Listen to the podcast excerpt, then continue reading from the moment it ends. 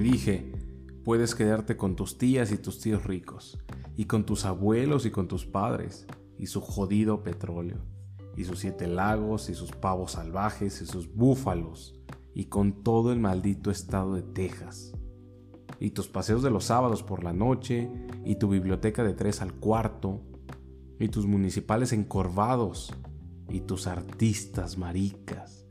Puedes quedarte con todo eso. Y tus periódicos semanales, y tus famosos tornados, y tus sucias inundaciones, y todos tus gatos maullantes, y tu suscripción al Time, y trágatelos, nena, trágatelos.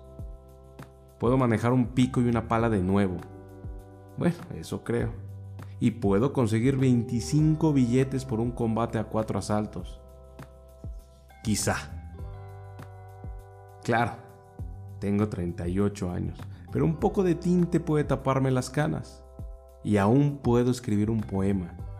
No lo olvides, e incluso si no me pagan, es mejor que esperar la muerte y el petróleo, y disparar a los pavos salvajes y esperar que el mundo comience.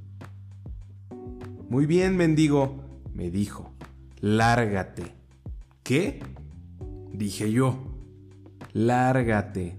Esta ha sido tu última rabieta. Estoy harta de tus malditas rabietas. Siempre te comportas como un personaje de una obra de O'Neill. Pero yo soy diferente, nena. No puedo evitarlo. Eres diferente, de acuerdo. ¿Y qué diferente, Dios mío? Lárgate y no des un portazo al irte.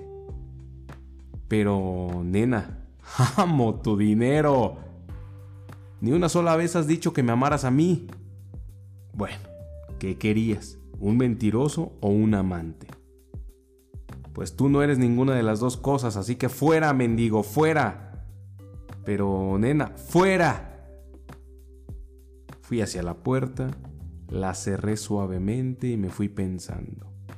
Lo que ellos quieren es un indio de madera que diga sí y no, y que aguante las llamas y no arme demasiado jaleo. Pero te estás haciendo viejo, chico. La próxima vez no enseñes tus cartas.